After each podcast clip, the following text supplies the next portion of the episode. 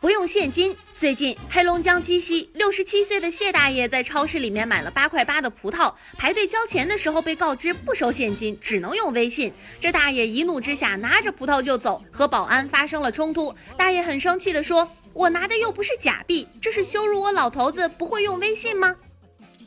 呃，平常我在逛超市的时候，的确也有这种发现，就有些通道呢是就是手机支付通道，有些通道呢是现金支付通道，而且我发现这个现金支付通道变得越来越少，而这个手机支付通道越来越多。但是有些老人呢，他可能就是分不清哪个通道是手机支付，哪个手机哪个哪个是这个现金支付。如果说真的在老人们就是没有拿着手机去了这个手机支付的这个通道啊。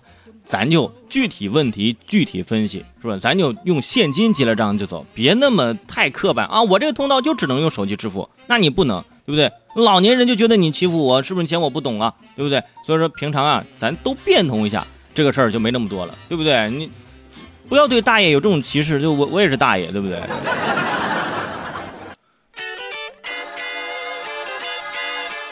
说建群发红包。南宁市民卢女士最近取钱的时候，发现卡里一万八千多元竟然只剩下四十块钱了。原来这些钱被十一岁的女儿用 QQ 红包散发给了网友，女儿随便拉了一个百人大群，发了一大堆的红包，还有近两千元用于购买游戏点券。为了挽回损失，卢女士在 QQ 群里发公告，希望曾经领过红包的网友能够归还辛苦钱，可是反应寥寥无几。我今天才知道，原来这 QQ 群里也能够发红包，是不是？因为好久没有登 QQ 了，然后 QQ 可能就是传送文件啊，用邮箱可能会多一点。这个孩子这个教育还是马上跟上，就是孩子都已经十一岁了，啊，孩子就是十一岁了，还在 QQ 群里散钱给各种网友，家长的教育缺失绝对是占其中很大一部分原因的，对不对？你看其他有七八岁的孩子，对吧？你你想跟他要一块钱，他都拼命不给的，是不是？你这孩子十一岁就开始给。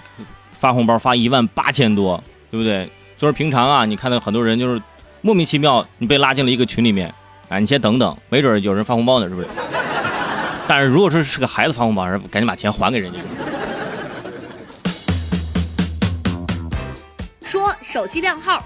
最近，黑龙江肇东市消费者张先生反映说，二零一四年他办了一张尾号为六七八九的手机卡，同时呢，也办理了特殊号码专用底线消费三百元的业务。三年之后，张先生到营业厅申请降低资费时，被告知无法降低资费，原因是这项业务的套餐合约期是二十九年，将一直延续到二零四三年。到二零四三年，到二零四三年，我还能能不能拿得起手机，我还不知道呢，是不是？那。就是提醒那些想什么东西都要用靓号的，你看用这靓号，你就得，对吧？尊重人家这个业务的规则，人家这最低消费就得是三百块钱，你每月就得除了充完这三百，其他的你得另充。你就咱就这么算吧，一个月最低消费三百块钱，一个一年啊，就就是就是三千六，三千六三十年，三千我十万块钱，一个手机能买辆车了，朋友。说过期月饼。最近有网友爆料称，上海宝山保利夜都幼儿园发给孩子的月饼显示的生产日期是二零一七年。宝山教育局的工作人员回应称，这是打码机故障，工作人员误贴标签所致。目前已经查封了涉事企业生产场所，并且要求召回涉嫌违规月饼。哼，哎，这个解释每年我都听到过啊，是我们贴错了啊，这怎么怎么怎么样啊？就其实可能它就是剩的，因为月饼这个东西呢，大家都知道啊，有。大多数买月饼是用来送人，而这个送完人之后，对方可能连打开都不打开，里面是不是月饼，我跟你说都不一定。我建议你打开看一看。所以说这月饼有些月饼回收了，到最后没有卖出去的，第二年继续啊，就给其他卖给其他人，卖给其他人，反正他又不打开，就这样传呗。到了有一天就发现哇，月饼一九九八年生产的，这个月饼就别扔，是吧？就收留着是吧？就就是收藏啊。没准还能值点钱，但是你想，这些月饼都发给谁吃？发给幼儿园的孩子们吃。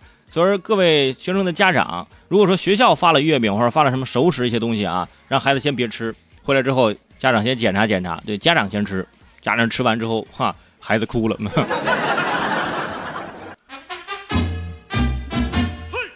说改变形象。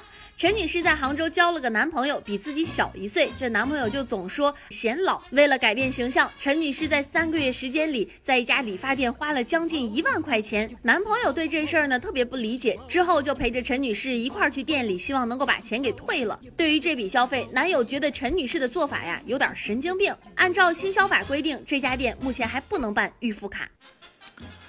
我觉得这个这个这个男生啊，就有点问题，对吧？平常老说自己女朋友长得显老，显老，人花了一万多块钱，说想去，对吧？美容吧，你就嫌贵，要拉人家退钱。那退钱的时候，如果我是这个女生，我就退退钱是吧？那你觉得现在我不老吗？啊，不老不老不老，可年轻了啊！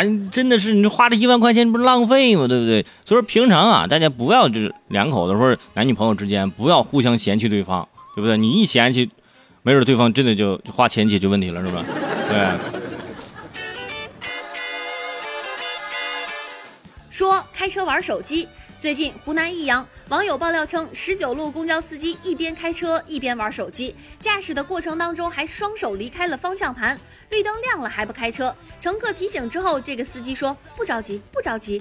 第二天，益阳市公安局交警支队发文称，涉事司机已经被开除。啊，已经被开除了是吧？不着急，不着急啊！找不着工作是吧？觉得自己很委屈是不是？没事，不着急，不着急啊！你看，凡事啊，心态不能太着急。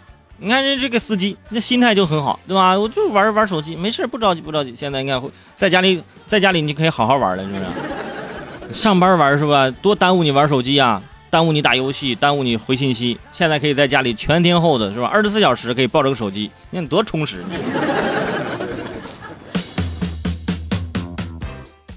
暖心经历，最近有一位衣衫破旧的老人走进了沈阳一家火锅店，店员给老人钱，老人却不要。老人手里拿着两捆葱，说：“大葱八块钱一捆，你们留一捆吧。”火锅店经理知道之后，用二十块钱买下了老人手里的两捆葱。他事后表示，这些葱其实不符合店里的收购标准，但是会留给员工自己做菜用。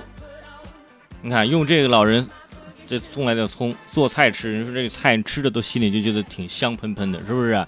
呃，老人不容易啊，别人给老人钱，人老人我也不白要你的，对吧？我有大葱，要不你买买一捆葱吧，八块钱一捆，是不是？你看北方的葱是多便宜，八块钱我在我们家楼下菜店能买两根儿，我跟你说，大葱啊，所以说你看这个这种暖心的老板，把这种新闻爆出来之后，真的就是在沈阳的朋友啊。可以多去这家火锅店，好好的尝一尝、吃一吃。不管说口味怎么样，起码这一家店的老板，哎，人家是个好人啊。